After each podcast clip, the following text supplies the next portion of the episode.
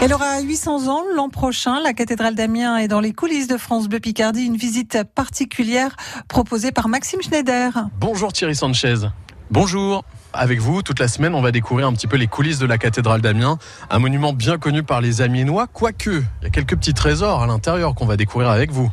Alors bien évidemment, la prouesse des bâtisseurs, c'était de réaliser un édifice qui est encore aujourd'hui extrêmement connu et reconnu, puisqu'on est classé patrimoine mondial.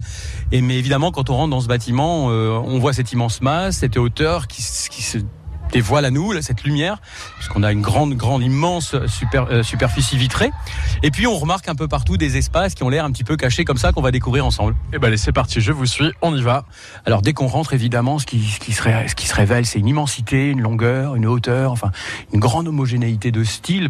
Ça, c'est dû en fait à la rapidité d'exécution, puisqu'on parle de 70 ans pour un édifice qui est un peu plus grand que tous les autres. Et à titre de comparaison, on est un peu plus grand, euh, plus de deux fois Notre-Dame de Paris. Et puis tout de suite, quand on rentre sur sur notre gauche, je vais vous montrer, vous allez voir, il y a des portes. Alors évidemment, les gens sont toujours intrigués dès qu'il y a des portes, on va aller voir derrière. Voilà. Et en fait, derrière ces portes, qu'est-ce qu'on a Ouh là là, des marches là. Hein. Et là, on se retrouve en bas d'un escalier qui est absolument pas visible de l'extérieur. On a l'impression que ces murs sont énormes, ils le sont. Ce que je dis parfois au public, c'est qu'en fait, une cathédrale gothique, c'est un édifice comme un bateau à double coque.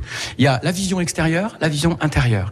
Et l'intelligence des bâtisseurs, ça a été de faire ces doubles coques, mais finalement avec une multitude d'espaces pour communiquer très rapidement à différentes hauteurs et, j'allais dire, d'avant vers l'arrière, comme un bateau, exactement. Souvent, dans ces murs se cache en fait une série d'escaliers, et tout de suite sur la façade, quand on aborde l'édifice, on les devine pas tout de suite, mais on a deux gigantesques tours bien sûr, et il faut bien pouvoir y monter. Donc, on a deux escaliers en vis, c'est comme ça qu'on appelait ça à l'époque. Le meilleur moyen d'aller très haut dans un espace réduit, ça nous emmène à 61 mètres de haut. C'est en fait un circuit qui est ouvert au public, il est visitable tous les jours, pratiquement de l'année, euh, et qui permet d'aboutir tout en haut de la tour nord de la cathédrale d'Amiens, et du coup de découvrir toute la ville et la cathédrale, mais non pas du bas et de l'intérieur, mais du dessus, on est au-dessus des toitures. Une vue imprenable. Alors, euh, il faut être sportif, hein, on va pas se le cacher. Euh, disons qu'il y a 302 marches, voilà, et que ce sont pas des marches de maison, mais en prenant son temps, euh, comptez 30-40 minutes, et puis vous avez fait tout le tour du circuit.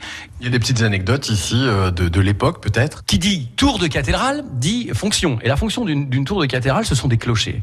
Alors aujourd'hui, évidemment, les cloches fonctionnent. je vais casser un petit peu le mythe. Hein. On a aujourd'hui tout un système de fonctionnement qui est électronique. Imaginons que nous soyons 13e, 14e, 15e, 18e siècle, voire même 19e, voire début 20e. En fait, pour sonner les cloches, il fallait des cordes et il fallait du personnel.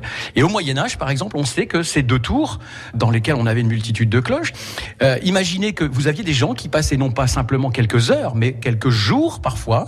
Et donc,